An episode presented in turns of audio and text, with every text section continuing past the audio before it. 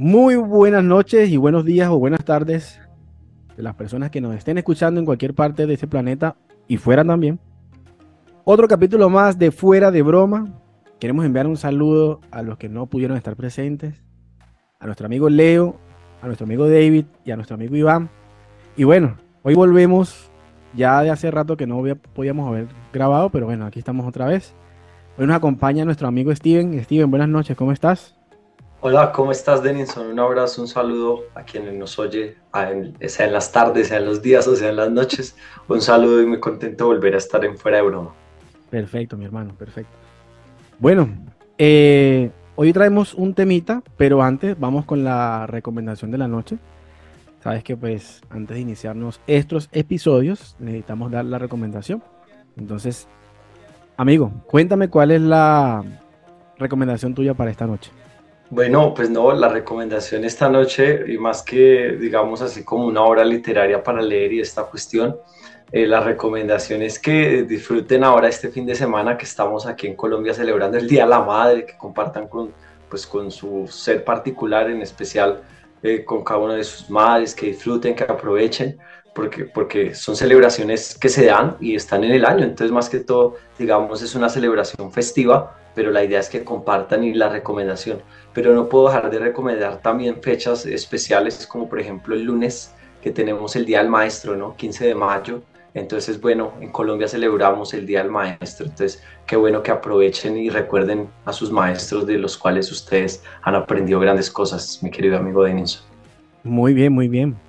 La verdad que esas fechas son bastante célebres, la verdad. Hay que celebrar. Bueno, mi recomendación de la noche es, eh, hay un juego para la plataforma de la Play Store, esto es para teléfonos Android, se llama Nom Clip, así como suena, Nom, termina en M, y Clip. Es un simulador de backrooms, es esos famosos juegos que, que se mete uno por pasillos misteriosos, aparecen algunos fantasmas, y si te toman, pues pierdes la vida. Y tocaría pues nuevamente iniciar. Es una aventura, la verdad, muy, muy, muy, muy extrema. Si la usas con audífonos y si lo puedes jugar de noche, muchísimo mejor. Pero bueno, sin más preámbulos entonces, vamos a iniciar con el tema de la noche. Cabe destacar que hay que hacer un disclaimer por este tema porque sabemos que hay muchas teorías que van a apoyar o van a rechazar lo que vamos a hablar la noche de hoy. Y de eso se trata este tipo de temas para que los seguidores las personas que nos escuchan en todas las plataformas de podcaster como Spotify, Google Podcast, Apple Podcast y todas las demás, nos puedan dar su opinión sobre el tema que vamos a hablar hoy. Bueno, Steven, quería hacerte una pregunta. Antes de eso. Eh, ¿En algún momento has llegado a ver alguna de las películas de la saga llamada El Conjuro o La Monja o algún o alguna de esas, o has llegado a escuchar hablar sobre algunas de esas películas. Sí, claro, sí, pues comúnmente uno las ve, las repiten en los canales así cuando no tiene parabólica, eh, entonces uno, uno resulta viendo esas películas y estas cuestiones y, son interesantes, ¿no? Eh, yo creo que tú nos vas a explicar y vas a hacer una, una, introducción al tema, pero son interesantes porque uno ve cosas paranormales, cosas que no ocurren en lo común y por eso son, son interesantes. Entonces, pero sí, sí las he visto y por supuesto a veces hay mucha adrenalina, se mueve mucha adrenalina, muchas emociones en ello. Bueno, es verdad lo que tú dices. La verdad, esas películas están muy bien ambientadas. Eh, tienen una trama que, pues, por así decirlo, engancha al televidente. Y hay dos personajes íconos en esa película que son la famosa pareja Warren. En este caso estoy hablando de Ed y Lorraine Warren. Sí. Bueno, entonces, para hablar un poquito de ellos, hay un artículo que investigué que dice que investigadores paranormales o mentirosos. Hago aquí un entre paréntesis porque resulta ser que esta pareja, ellos son pues oriundos de Connecticut, esto es en Estados Unidos, y tienen un, museo donde han tomado de cada caso, tienen más de 10.000 casos, según ellos, de mm, entidades paranormales que han ayudado con personas, posesiones, bueno, un mundo de cosas que tienen. De hecho, tienen un museo que hoy día todavía existe en la casa que era de ellos. Ellos ya lastimosamente, pues ellos ya no están en este, en este plano terrenal, ellos ya fallecieron. Pero este artículo como tal lo vamos a hacer, obviamente pues respetando mm, como ya fallecidos este par de, de personas pero es muy interesante que vamos a entrar en debate con este tema. Entonces, vamos a dar un repaso por la historia y los casos de Ed y Lorraine Warren. Probablemente son parte de los investigadores paranormales más famosos del mundo, ¿no? Inspiraron lucrativas películas y ganaron dinero con charlas y libros. Pero lejos de fantasmas y demonios, el legado de este dúo está marcado por dudas y cuestionamientos que rodean sus famosos casos. Como recordarán, en las películas de la franquicia El Conjuro están inspiradas en los casos reales que Ed y Lorraine Warren abordaron durante sus años como investigadores paranormales. Pero, más allá de estas cintas, se toman obvias licencias creativas para hacernos saltar de nuestros asientos con estas apariciones en la película. El material que originó o inspiró a estas propuestas no sería mucho más verídico que lo relatado en un libro cualquiera de Stephen King, que también es otro productor de películas de terror. Y no estamos diciendo que Ed y Lorraine Warren no son reales. Obviamente ambos son personas que existieron y lamentablemente pues, fallecieron hace algún tiempo. Sin embargo, Pese a la fama que han adquirido sus historias de la mano de una lucrativa franquicia cinematográfica, es preciso recordar que los casos que impulsaron su reconocimiento no están tan respaldados como ellos sostienen. Y ciertamente, despiertan el escepticismo necesario para dormir bien después de ver una de esas películas de terror. Steven, eh, ¿Qué has visto tú en algunas de las películas de esta, de esta pareja? Bueno, pues eh, de esta pareja pues es súper famosa porque obviamente, digamos, parece que hay una trama en todas las películas, ¿no? Ya sea en El Conjuro, en La Monja, parece que hay una trama y parece que hay un vínculo al parecer con un demonio, ¿no? Entonces ese demonio es quien los persigue y va mirando y ahí ellos se van enfrentando cada vez a, pues, entre más enfrentes, más el peligro va a ser más riesgoso, ¿no?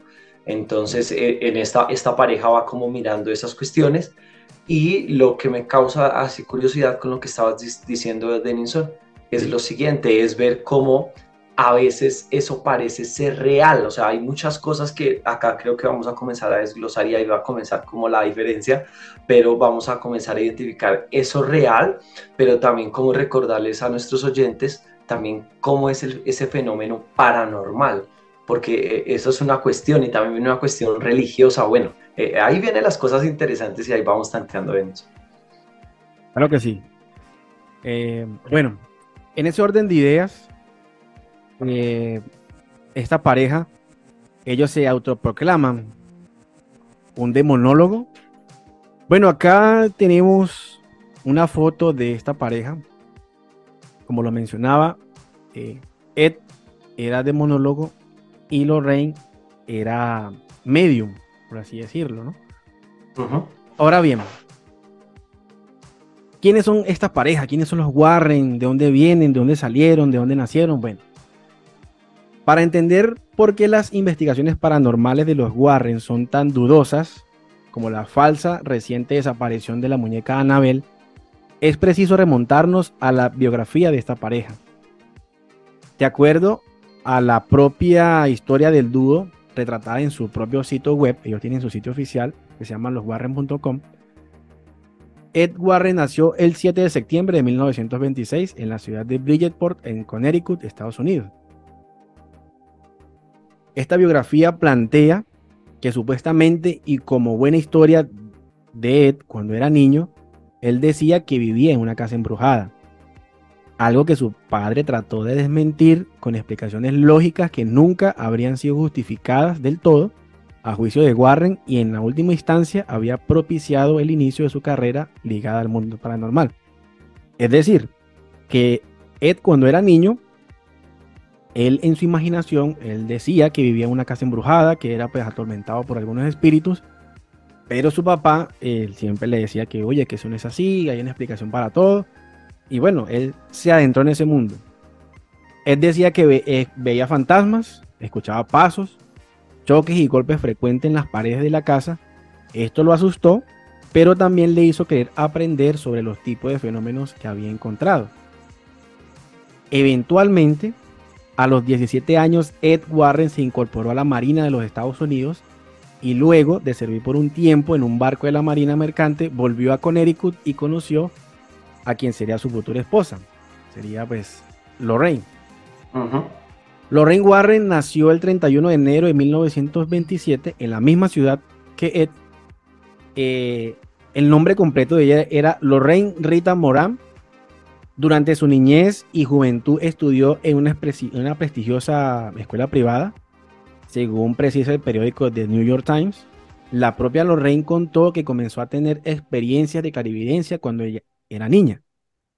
Lorraine conoció a Ed cuando tenía 16 años y ambos eventualmente se casaron en 1945.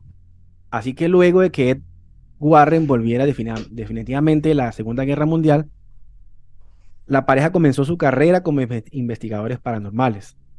Los Warren habían aprendido pintura durante su tiempo en la Marina. También Lorraine eh, sabía de pintura y aunque sus aptitudes artísticas daban espacio para el debate. El dúo usó sus retratos de Ed para comenzar a explorar casas embrujadas, todo bajo el argumento de que ella era una clarividente y él un demonólogo. Cabe destacar también que hay un artículo de la cadena Univision que dicen que eh, Ed decía que era demonólogo y las personas más cercanas a él decían que solamente se había leído dos libros sobre demonios, pero que él no era demonólogo, pues, em, por así decirlo, llamémoslo certificado. Él se programaba demonólogo, pero pues no había un documento que lo certificaba de que él era demonólogo. Entonces, de ahí los Warren se involucraron en una serie de casos que hoy día son famosos, pues fundaron una organización enfocada en los eventos paranormales llamada la New England Society for Psycho Research. En sus Ay, qué buen. qué Denison, qué buen inglés, ¿no? New England Society for Psycho Research, así dice. Crearon libros con sus historias e incluso hicieron un museo dedicado a resaltar su trabajo.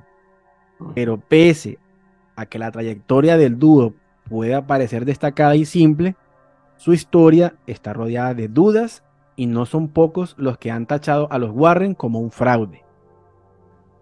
Los métodos de los Warren cuando llegaban a hacer una investigación, Steven, antes de dar el salto a los que convocaban y revisar algunos de los casos más famosos de los Warren, tenemos que dar un último paso para aprender el trabajo de estos investigadores y remontarnos a su forma de indagar. Como señalamos anteriormente, Ed Warren dice que es un demonólogo y Lorraine Warren se presenta como una clarividente, todos mientras profesaban la religión católica romana. Un antecedente clave para entender su postura respecto al exorcismo y en general a su trabajo. Después de todo, en una entrevista con la edición irlandesa de la revista Independent en el 2013, la propia Lorraine Warren contó que la religión que compartía con Ed estaba al centro de su trabajo.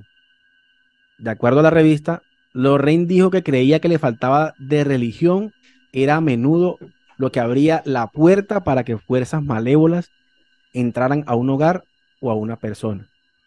Estas son palabras de Lorraine. Cuando no hay religión, en absolutamente aterrador, esa es tu protección, Dios es tu protección, no importa cuál sea tu religión. Ella decía que cuando en una casa o una familia no hay religión, oh. está más propensa a ser víctimas de estos entes paranormales, llamémoslo así. Sí, sí, sí. Pese a que esa frase parece digna de una enseñanza religiosa, la creencia de los Warren no son algo puntual ni anecdótico. Además de que en una entrevista Lorraine comentó que creía que su clarividencia era posible porque Dios le había dado ese poder. Sí, sí. Ahora en cuanto a los métodos de los Warren, en la misma entrevista que se realizó con, el mismo, con la misma revista, Lorraine contó cómo era una típica investigación paranormal para ella y para, y para Ed. Ed se sentaba con la familia y hablaba y yo pedía permiso para caminar por la casa. La forma en que obtenía lo que necesitaba era sentarse en sus camas, esa es la forma más fácil, sentarme en el borde de la cama. Cuando te acuestas por la noche, todas estas cosas pasan por tu mente. Esto queda registrado en estas piezas, como las almohadas, las sábanas y hasta el mismo colchón, es lo que dice ella. Lo que has experimentado va a quedar allí, en ese sitio.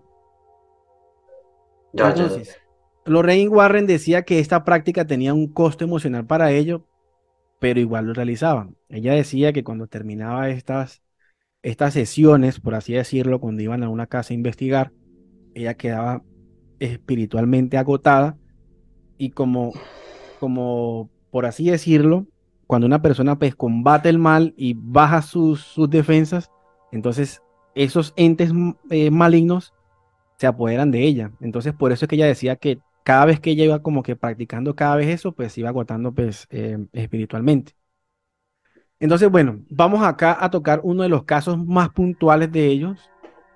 Eh, tienen registrado, pues registro que ellos comentan Manejaban un diario que tiene más de 10.000 hechos paranormales, pero vamos a tocar los más puntuales que fueron, pues, eh, de hecho, catalogados como mentira por un juzgado como tal. Bueno, pero eh, yo ahí quisiera como hacer una pausa y en lo que estás diciendo, Denison, y es poder profundizar. Por ejemplo, digamos, hay algo que me causa curiosidad y es lo primero, que ellos eran creyentes ¿cierto? Eran creyentes, por supuesto, pero dentro de una tradición católica, cristiana católica. Eso me hace preguntarme si uno comienza a mirar este fenómeno religioso, mira que el exorcismo en, la, en el cine, en la historia, siempre este ritual ha hecho parte de la Iglesia Católica y uno se preguntaría, bueno, pues eh, sabemos que eh, desde la teología, por lo menos la demonología, eh, y la cristología y todas estas cosas son ramas de la teología. Bueno, eso para un poquito como de información ahí académica, pero eh, estas ramas lo que hacen pensar y lo que nos dicen es que solo dentro o a partir de estos fenómenos paranormales, ninguna otro culto o iglesia, o como lo quieran llamar los que nos están nuestros oyentes, eh, no se da este fenómeno del exorcismo. Yo nunca he visto un pastor que haga un exorcismo, por ejemplo. Nunca he visto, eh, un líder, un ujier, eh, un apóstol, así como se hacen llamar dentro de las corrientes neopentecostales, que alguien haga un exorcismo. Se liberan y hacen como sanaciones masivas y toda esta cuestión. Pero aquí lo que me pregunto referente a estos casos es que a la hora de hacer un exorcismo, pues dentro de la tradición católica es algo muy serio y esto no se puede jugar, o sea, hablándolo religiosamente. Y lo que ellos logran, y me parece curioso, es precisamente esa conexión y afinidad con la religión cristiana católica. Porque a mí me parece es un dato muy curioso, Denison, yo no sé tú, tú qué piensas al respecto. Y lo que pasa es que sabemos que la religión católica es una de las religiones como más, no digamos predominantes, pero con la que, la que tiene como más seguidores, por así decirlo. Y que esa religión pues ha estado ligada a todo ese tema que tú dices, al tema de exorcismos y todo eso. De hecho, de hecho, en todas las investigaciones que yo he logrado hacer sobre exorcismo y todo eso, yo creo que los únicos en la religión católica son los únicos que ellos tienen como por así decirlo ese estudio o esa o esa o ese conocimiento para tratar de expulsar esos entes paranormales. No sé si de pronto en otras religiones se manifieste de la misma manera, llamémosla eh, en, el, hinduismo, en el budismo, de pronto sí, pues, se puede dar el mismo caso, pero de, pronto con, otra, llamémosla, pero con otra connotación.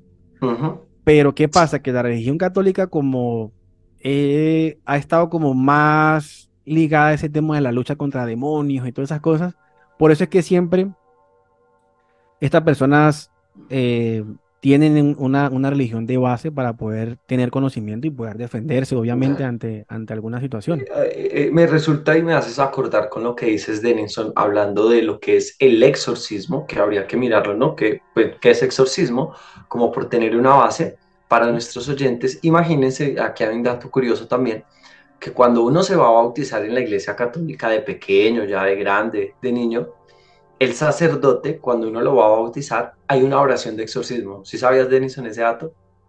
Pues bueno, si sabías que, que, o sea, si, te, si, no, si eres agnóstico no importa, pero imagino no, no, que te bautizar. no, me acuerdo, no me acuerdo. no, pues no te vas a acordar. No, me acuerdo. No, no, te vas a acordar tampoco, pero, pero cuando uno lo bautizan, el sacerdote dentro del ritual, recordemos que dentro de la iglesia católica hay rituales para cada sacramento. ¿Sí me va a entender? O sea, para la primera comunión, confirmación, matrimonio, eh, entierros, exequias, bueno, en fin.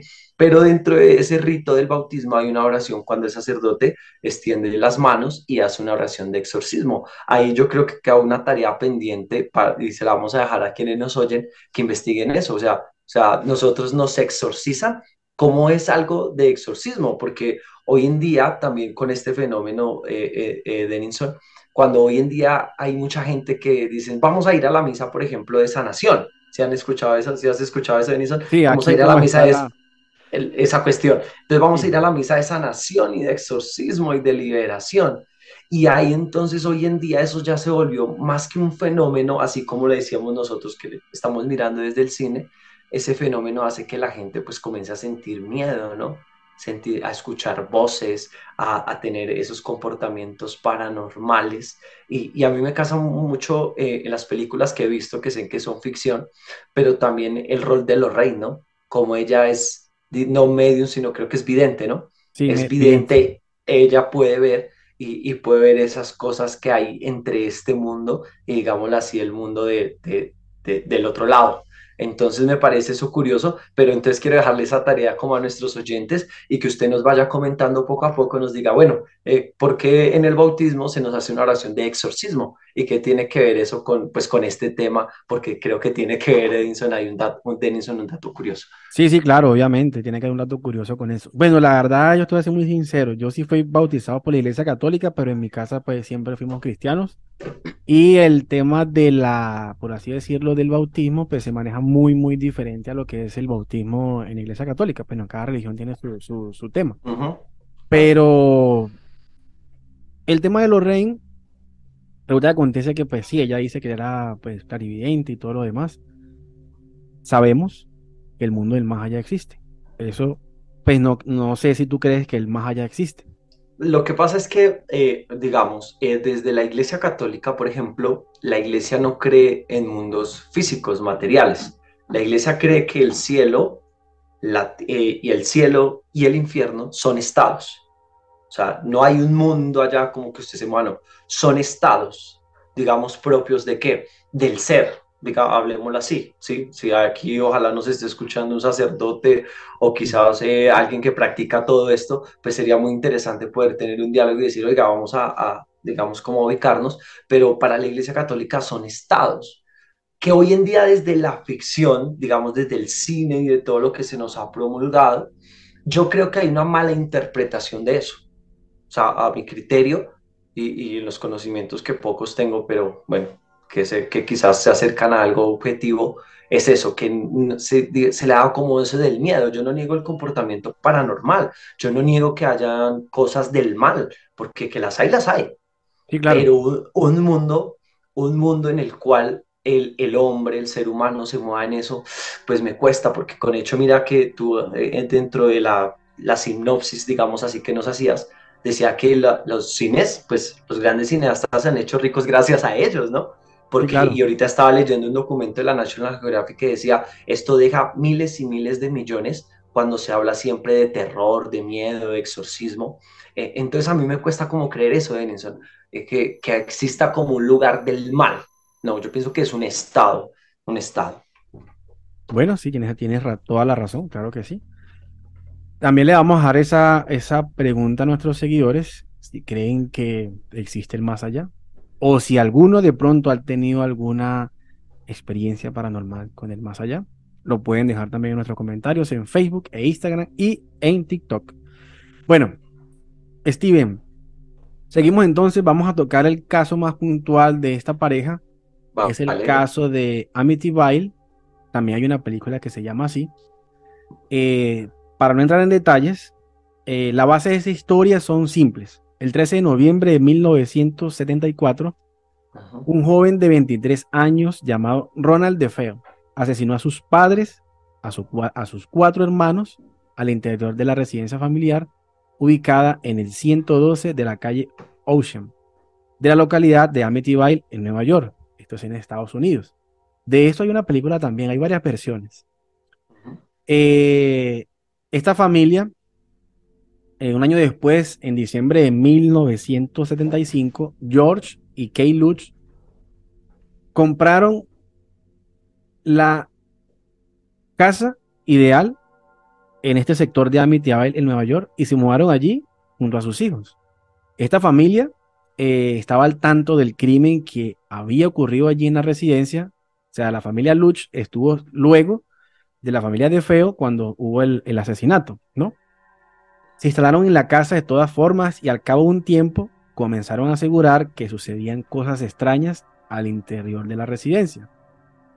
De acuerdo al periódico ABC, esta familia llevaron a la casa un sacerdote llamado Rey, quien se habría sentido mal al visitar el hogar y habría escuchado una voz que lo expulsaba de esa misma casa. Pero eso no es lo único que, que George Luch dice que pasó ahí y asegura que su familia sintió voces extrañas que lo echaban incluso y que decía que su esposa se transformaba físicamente en una anciana, con el rostro, el cabello, arrugas y todo de una mujer de 90 años.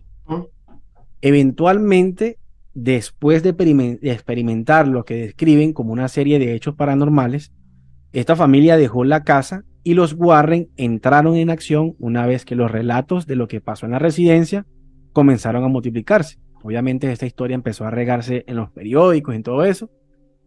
De acuerdo a los sitios web de los mismos Warren, los investigadores fueron dos de las nueve personas que investigaron la casa y llegaron a ese lugar por primera vez junto a Laura Didio, presentadoras del Canal 5 y un profesor de la Universidad de Duke y el presidente de la Sociedad de Investigación Psíquica. Todo en el marco posteriormente fue un catalogado pijamada psíquica, perdón. Este primer día fue espantoso.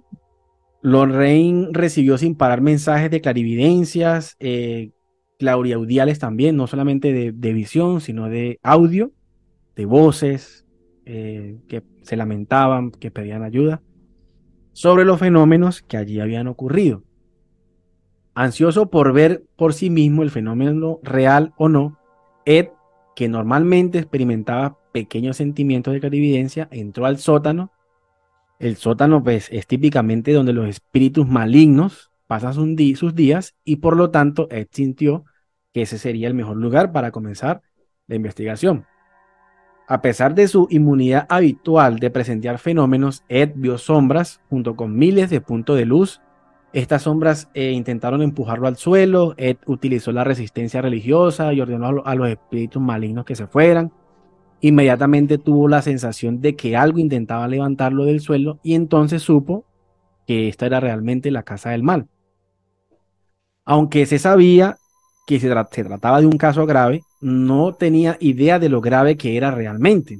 Nunca se había visto tan gravemente afectado en ningún caso anterior después del caso de el Amityville. Todo esto suena muy intrigante. No por nada el caso de Amityville inspiró un popular libro y de hecho pues la película que te había comentado. Durante su incursión en la casa, los Warren y sus acompañantes tomaron fotos, un time lapse de un sector de la vivienda. Dichas fotografías no mostraron nada inusual, a excepción de una que, que en entrevista con la misma revista ABC, describió como el rostro de lo que parecía un niño pequeño asomándose en uno de los dormitorios.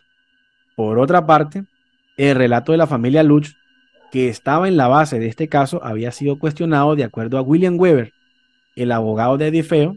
Los sucesos de Amityville fueron inventados por él, Jay Anson, quien escribió el famoso libro y la familia Lush, todo en un entorno con muchas botellas de vino y donde Lush pretendía ganar dinero. Además, pese a que De Feo aprovechó esta historia y alegó que había escuchado voces la noche de los asesinatos, luego de que el jurado rechazara su defensa y lo condenara a seis cadenas perpetuas, contó que lo de las voces era una mentira y solo estaba tratando de conseguir una sentencia rebajada bajo el argumento de problemas mentales. ¿Cómo la ves? Sí, pues no, pues veo esa descripción, eh, digamos, como la mayoría de los casos que pasan hoy, ¿no? Hoy en día siguen pasando casos de exorcismo y la verdad no son muy creíbles. Yo digo que para que sea un exorcismo tiene que ser algo, eso sí es algo sobrenormal. Si miramos, por ejemplo, las películas, eh, no sé, Denison, si ya fuiste a ver la película El Exorcista, ¿ya la viste en cine? Del Papa, eh, sí. Exacto, sí. muy buena. Del, del Padre Amor que fue un exorcista reconocido, pero que, digamos, la película plantea muy ficticiamente lo que en verdad es, es un exorcismo, obviamente fuera de, digamos, de la trama, de que el padre chévere y toda esta cuestión, pero mire que siempre tiene que ver con eso, ¿no? Más que todo con miedos, con cosas que se hacen mal en el pasado, ¿sí? Va, digamos, todo esto va porque hay una, una mala vida práctica, o sea, hay una mala vida, ¿sí? Y todo esto genera miedos y obviamente lo que se busca es que, pues, estos exorcistas buscan es precisamente eso, como salvar a la otra persona, liberarla. Mire que si miramos, por ejemplo, la película del exorcista, mire que el otro padre no puede hacer nada. ¿Por qué? Porque no se ha confesado. Entonces, mire, eh, eh, eh, eso es fundamental. En la confesión, por ejemplo, entre la Iglesia Católica, usted suelta sus miedos, pero más que soltar sus miedos, todo eso de, de reconocerse, digamos, de alguna manera malo, ¿sí? Lo interesante es cómo el perdón hace que eso se olvide, me hago entender. Y yo creo que lo que tú decías ahorita es fundamental, ¿no? Siempre el, el, el, demonio lo que está buscando es eso, ¿no? Los miedos, está buscando dónde llegar porque se debilita, hay una debilidad, hay una ausencia, yo creo y coincido con la frase de Lorraine, ¿sí? La religión teológicamente desde la teología es un medio. Entonces es necesario, ¿sí? habitarme yo algo espiritual, algo que me conecte, que me dé una fuerza interior, ¿sí? Porque es lo que yo creo. No es una fuerza sobrenatural, ojo. Mire que eh, entonces comenzamos a ver que la religión tiene ahí como ciertas vertientes, perdón, ciertos vértices de los cuales uno pudiera mirar y cómo se centra ahí, mi querido Denis. Exactamente. Sí, bueno, aquí lo que, para analizar este caso bien, eh, muchas veces en algunos sitios no lo podemos negar, que de pronto sí manejan algún tipo de energía, donde de pronto pues puedan suceder, suceder alguna o que otra cosa. Yo de mi punto de vista de investigador paranormal, cada vez que me adentro en ese mundo, me cuesta muchísimo más creer algunas cosas. O sea, hay que como que hay cosas que la verdad, bueno, es que la verdad aquí la explicación es que, bueno, eh, pasó esto, pasó lo otro. Uno siempre trata de todo el recurso de agotar la parte lógica como si hay casos que la verdad que la lógica no entra allí. Eh, tengo algunos videos en mi cuenta de TikTok donde hay cosas que es inevitable buscar la explicación, que una moto se pueda mover sola, pues eso sí, no tiene explicación por ningún lado. que se caiga ya es muy diferente porque quedó mal parqueada o algo, pero ya que una moto alcanza a robar unos metros adelante sola, pues ya eso ahí, como te digo, ya la lógica no entra. Claro. Ahora bien, Denison, yo creo que nos vamos a una pausa, ¿no? Nos vamos a ir a una pausa porque el tema está como, como interesante. Entonces recuerde, recuerden que estamos en Fuera de Broma, no se desconecten, sigan nuestros anuncios y sigan conectados porque vamos a hablar más interesante sobre esto. Claro que sí. Seguimos entonces en un rato. Recuerden que este espacio publicitario es totalmente gratuito. No sé si por acá o por acá o por acá abajo van a dejarlo el tema de la mercancía de fuera de broma. Así que pues no se olviden seguirnos y ya nos vemos.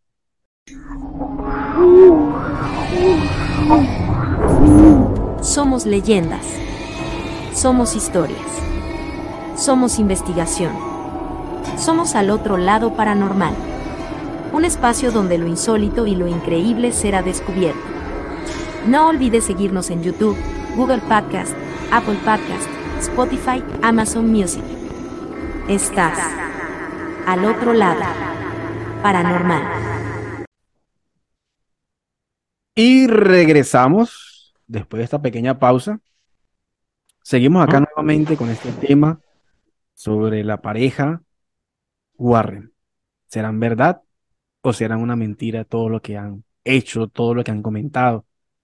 Déjenos saber en la caja de comentarios este tema para los que son seguidores de esta pareja, pues eh, yo sé que esto va a generar algunos haters, va a generar, pero pues de esto se trata esto, de entretener a la gente un rato.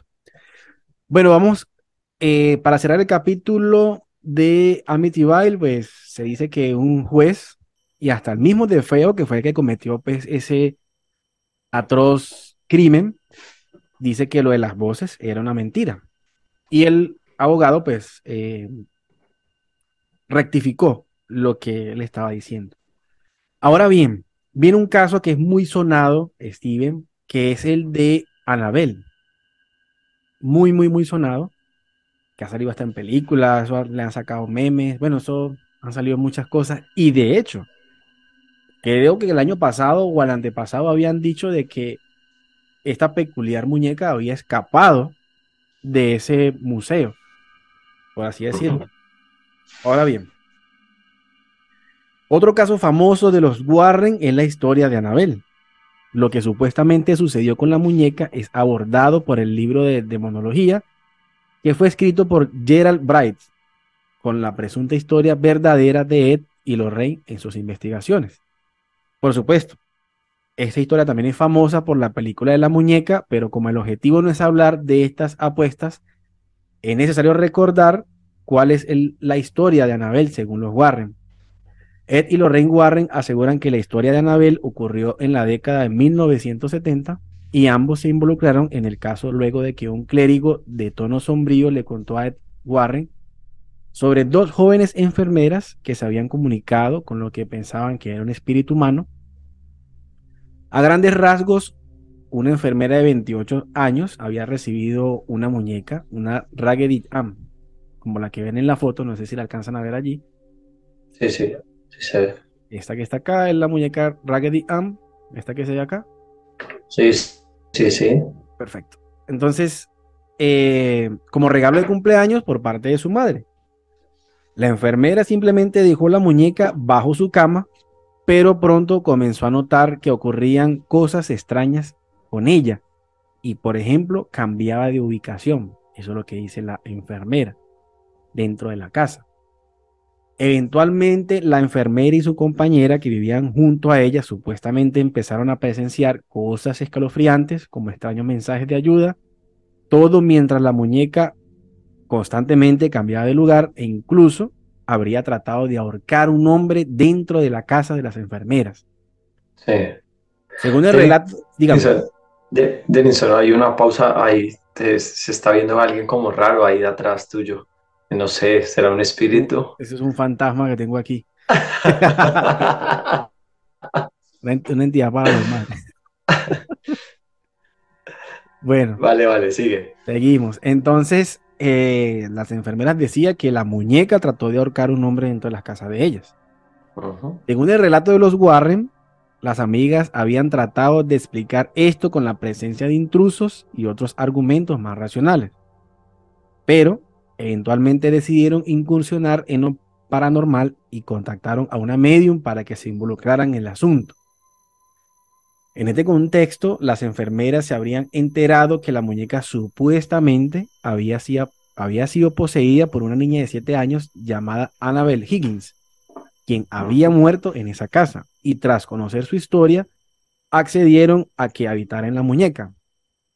Pero los Warren dieron otro veredicto. Annabel Higgins nunca existió y mientras decía la muñeca efectivamente era manejada por un espíritu, según ellos, el objetivo de esa entidad era poseer a uno de los habitantes de esa casa. El relato de los Warren tiene ciertamente lógica en su mundo, pero el problema es que no existen pruebas que afirmen este caso. Si la muñeca Raggedy, Raggedy Ant está en el museo en este momento oculto de Ed y los Rain Warren, como lo pueden ver en la foto, e incluso desde el medio local, el New Haven Register eh, destacan que la historia de un motociclista que ignoró la amenaza de Anabel y murió tras dejar este recinto. Es parte de la historia del tour.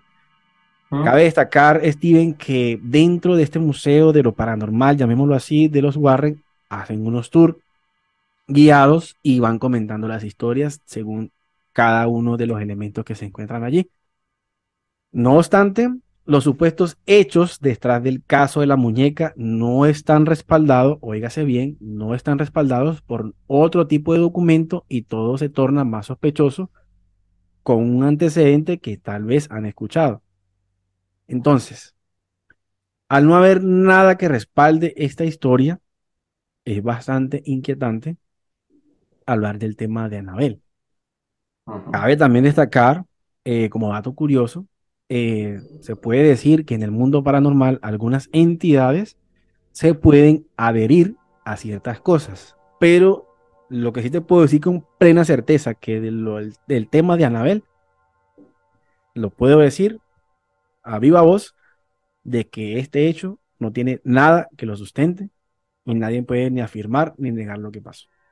Claro, eh, eh, eh, es curioso porque aquí nos podemos dar cuenta como también dentro de toda esta cuestión de exorcismos, de rituales, de cosas paranormales, hay unos símbolos, ¿no? En este caso la muñeca es el símbolo. De fondo lo que nos interesa es ese espíritu, cómo, es, cómo se manifiesta a través de la muñeca. O sea, dentro de todo esto, lo que nosotros vemos es que eso apenas es un instrumento.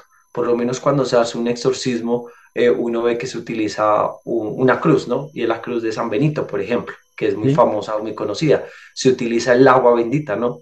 Entonces el sacerdote eh, echa agua bendita, incluso cuando uno ve la película aquí con los Warner, ellos también tienen como su maletín y su equipaje, ¿no? Y comienzan de esas cosas, tienen la Biblia, pero también tienen todo un ritual de exorcismo, ¿no? Y precisamente se comienza con la invocación, obviamente, de Dios Todopoderoso, pero también del el guerrero de Dios, se dice eh, el arcángel San Miguel que es el, ¿no? el que se utiliza y el que es muy común para todos ellos. Para quienes estén de pronto más interesados en el tema, ustedes pueden profundizar en Santo Tomás de Aquino o Tomás de Aquino, como le quieran decir, un filósofo teólogo de la Edad Media que él se ocupó de eso, ¿no? De ángeles y de demonios. Entonces eh, es bien interesante hacer como ello, pero también eh, resulta ser muy curioso y yo también concuerdo contigo que la muñeca pues obviamente no trae nada, porque lo que estamos mirando aquí es el, ese fenómeno paranormal. Ahí sí es donde uno comienza y obviamente un juez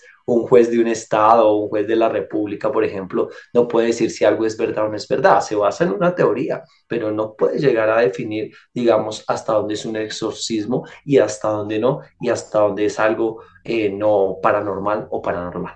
Entonces yo creo que ahí está como esta cuestión, eh, los símbolos son muy fundamentales, ¿no? Los símbolos también identifican, atraen. Incluso hoy en día, eh, hoy en día, Denison, colabora en eso, hay gente que se pone acá como algo, ¿no? Se pone como una puntica, yo digo que es como un diamante, ¿cómo se llama eso? Yo soy re ignorante, pero... No, esos son... Que, que, dicen que son una, hay unos que usan algunos, algunas piedras que pues pueden repeler algunas energías, algunos cuarzos eso sí. Eh, algunas, algunas eh, minerales que le dan forma, pues, alguna forma que supuestamente de seis caras, que de cuatro caras, va a depender, pues, qué función va a tener sí, claro. Y, incluso también uno, uno se pone a analizar, Denison, y uno dice, y para quienes nos están oyendo, por lo menos hay mucha gente que se hace, hay unas plumas, ¿no? Y esas plumas significan como el tiempo, se tatúan. Bueno, eh, eso tiene un nombre, pero yo la verdad soy re ignorante en el tema. Entonces, si ustedes nos están escuchando ahí, háganos la claridad. Eso se llama tal, que es la rosa de los... No, yo no me acuerdo qué es las plumas de los tiempos ahí, esa cuestión.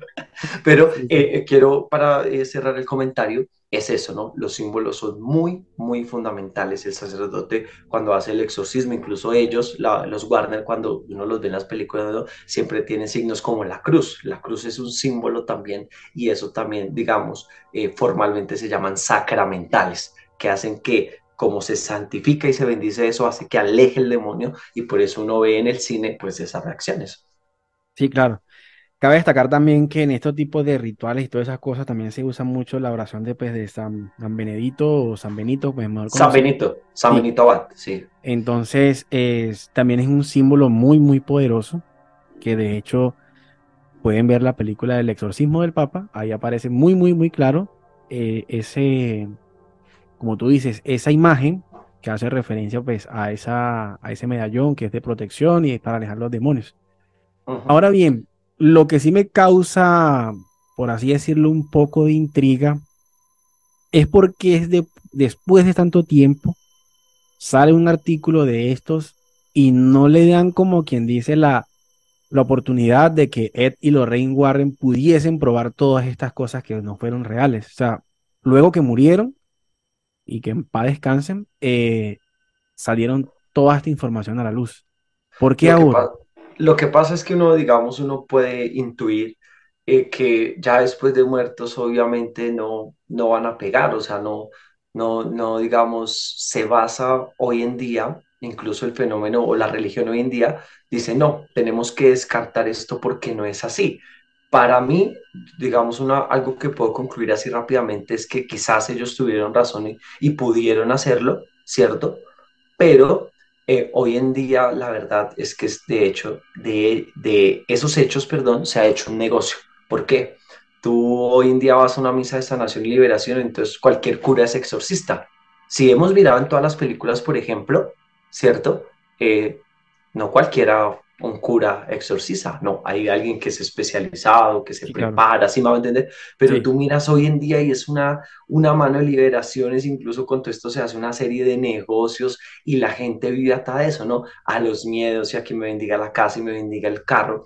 Y aquí también, digamos, haciendo ya, digamos, un análisis y una reflexión, es preguntarme cómo hoy en día también la gente cree en eso, que es una religión y, y, yo descarto lo que, o sea, estoy de acuerdo con la frase de Lorraine, pero la religión no se puede convertir en algo del miedo, porque cuando la religión infunde miedo, como pasaba en la Edad Media con el catolicismo, ¿cierto? No como hoy en día, pues grave, ahí obviamente eh, van a venir todas estas cuestiones, eh, sí, los paranormales, los miedos, el subconsciente, el consciente, y eso abre también ciertas vértices, ¿no? Yo no sé cómo será o cómo lo verá alguien que es paranormal, alguien que es medio, pero me, digamos, eh, me, inquieta mucho eso y hace que me pregunte hoy en día eso, Denis. Mira, referente a ese tema de, como tú muy bien lo dices, lo comentaste al, creo que al inicio, que lo que es el cielo y el infierno, pues son estados, ¿no? Pero bueno, eh, yo te puedo decir con plena certeza de lo que se ha investigado en casi dos años que llevo yo con el tema del canal y todo eso, que me pueden seguir también como al otro lado paranormal. Eh, Mira, como hablemos del 100% de los casos que llegan, hablo de mí, no voy a hablar de los demás. Por ahí el 90 o el 25% tiene una explicación lógica. Sí, claro. Es lo que pasa, que por lo menos para retomar un poquito el caso de Amityville, eh, Ronald de Feo no se sabe por qué motivo él cometió ese crimen. Eh, dice que escuchó algunas voces, pero sabemos que la persona que sufre de la enfermedad esquizofrenia también tiende a escuchar voces en su mente. Entonces, no podemos decir que lo que sucedió fue algo paranormal, sino que pues busquemos la lógica. Bueno, de pronto De Feo desarrolló en algún momento esta enfermedad y lo obligó a hacer este tipo de actos, ¿no? No todo puede ser como te digo, hay que buscarle la, que la razón de ser en el sentido de que no, es que, es que las brujas, que esto, que lo otro, bueno, de que vuelan, vuelan, pero como te digo, no del 100% de los casos, por ahí el 95% te puedo decir con plena certeza que todo tiene explicación, la verdad. Ahora, claro. el otro 5% sí te puedo decir que es de echarle, echarle cabeza o echarle pensamiento, porque la verdad, como te comentaba hace rato, tengo un video publicado en el canal donde una moto, pues, avanzó por ahí unos 3 o 4 metros, la moto sola. Entonces, ahí ella es como muy difícil decir, bueno, es que que si fue el viento o fue algo, o sea, no, se ve muy pues, y de hecho es captado por una cámara de seguridad, no es ni siquiera de un celular para que de pronto se vea como un montaje. Sí te puedo decir que si hay, si hay momentos donde los, llamémoslos entes sobrenaturales, interactúan con este plano, eh, el plano terrenal de nosotros. Que no son muy, muy evidentes, pero pues son puntuales, son puntuales. Claro. que existen, existen, claro que sí. yo yo en eso, por ejemplo, eh, digamos, de acuerdo a lo que dices, yo por ejemplo soy muy escéptico en eso. Yo no, digamos, a mí me cuesta crear que haya, o sea, yo sé que hay una fuerza sobrenatural, eso yo no lo voy a negar. Eh, yo, por ejemplo, soy creyente, pero así que las cosas pasen porque pasen desde lo material, no. habría que mirar es, y, y, me parece que eso también es interesante de la vida, ¿no? Que esas experiencias son tan propias como por ejemplo tú, digamos, haciendo, eh, poniendo un ejemplo, perdón, tú le preguntas a alguien y alguien que estuvo enfermo y dice, me morí 20 minutos y volví a la vida. Bueno, es una experiencia tan propia, ¿sí? Que no puedo, eh, no puedo entrar ahí a preguntarme lógicamente qué pasó, ¿sí? Pero, pero es eso, o sea, es preguntarme cómo en día ese fenómeno sobrenatural hace que nuestra vida gire en torno a eso, porque de fondo es eso, ¿no? La gente gira en torno a eso y quiere preguntar el más allá, pero yo, digamos, haciendo ya una reflexión y una ir concluyendo con nuestro programa del día de hoy es, eh, ¿qué es lo más importante? ¿Siempre mirarlo más allá o es siempre mirarlo mi propia experiencia de vida? ¿Cuáles son mis miedos, mis causas? ¿Por qué hago alusión a algo sobrenatural? ¿Será que el cine ayuda a eso? ¿Qué hace el cine, no? Ah, ah, yo me acuerdo que un programa antes, eh, con nuestros compañeros Leonardo, David, hablábamos de Disney, ¿no? Como Disney es una realidad tan, pues obviamente, perdón la expresión, es una mierda, ¿sí? Porque pinta una, pinta una realidad eh, totalmente distinta, claro. Lo mismo pasa en este cine de terror, ¿sí? Quizás hay casos, como tú lo dices, bueno, 5%, válido, o sea, no puedo desestimarlo, pero pero también hay eso con eso se juega y otros se hacen ricos, ¿no? A punta del miedo, de la psicosis, por ejemplo. Digamos, mire, cuánta gente paranormal o cuántos sacerdotes que hoy en día dicen muchos hacen exorcismos son pichos en plata. Sí, claro. Eh, entonces uno comienza a mirar ese fenómeno, pero es interesante eso, ¿no? Bueno, pucha, yo tener como Lorraine la posibilidad de, de ser vidente, o, tener la oportunidad de enfrentarme a una fuerza sobrenatural con el poder de Dios, porque es con el poder de Dios, sí, según las películas, ¿no? Entonces, ¿cómo, yo hago ahí?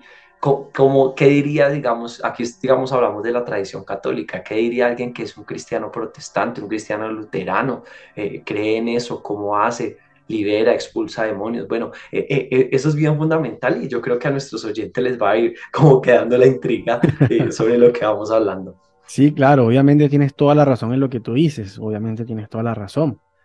Eh, también puede, cabe la posibilidad de que muchas personas quedan sugestionadas por algunas cosas. Voy a comentar mi experiencia y yo creo que en algún momento, pues, quedó publicado en un, en un episodio acá de, Fuera de Broma, que el día que hablaron, yo no estaba presente, hablaron de un, de un demonio llamado Pazuzu. Eh, el mismo David quedó tan sugestionado que si no estoy mal, creo que le había comentado de que amaneció hasta con, con rasguños y todo en, las partes del cuerpo. Y luego, luego se habló de Lilith. Ese día sí estuve yo presente y yo te lo voy a, o sea, lo voy a confesar delante de acá de ti y los, y los escuchas de este podcast tan maravilloso. Cuando se habló de Lilith, como se hacía representación a la, a la serpiente, has de creer que yo en la habitación escuchaba como un cascabeleo de una serpiente. Esa noche no pude dormir. Y creo que en un episodio pasado lo llegué a comentar, la verdad. Entonces a veces es eso. A veces la gente queda sugestionada, que empiezan a hablar, que sí, que se subió o que pasó tal cosa de aquí para allá. Entonces, claro, como alguien ya le programa la mente al otro, entonces el otro también empieza a ver cosas que de pronto no existen. Y, y claro. la posibilidad que sí. Claro, y, y yo creo que, Edison, ahí es un problema que creo que tenemos que hacernos un programa y voy a comprometerme yo y con los oyentes a investigar más para hacer un programa sobre el cine, ¿no? ¿Qué nos dice el cine? Es realmente, obviamente sabemos que hay ciencia ficción, hay cosas de acción, bueno, todos los géneros eh, a nivel de cine, pero ¿qué nos quiere proyectar el cine? Porque hemos visto, ¿no? Si no es guerra, entonces es exorcismo, es miedo. Eso también nos deja algo que ver, o sea, yo no, yo no tengo nada en contra del cine, pero también es que se nos quiere mostrar porque como tú dices, uno resulta sugestionado. Por lo menos ah, hubo un programa eh, haciendo referencia a ustedes, que ustedes estuvieron con alguien que leía el tarot y las cartas y toda esta cuestión, yo me acuerdo. A los eh, amigos de Nina, un saludo. sí, entonces yo, por ejemplo, yo, yo no creo en eso. Yo no, yo no puedo porque creo que el único, eh, digamos, el único que hace su futuro, construye, incluso el futuro no existe. El futuro es hoy, es un presente constante. Pero bueno, pero creo que nadie es capaz de acertar, ¿cierto?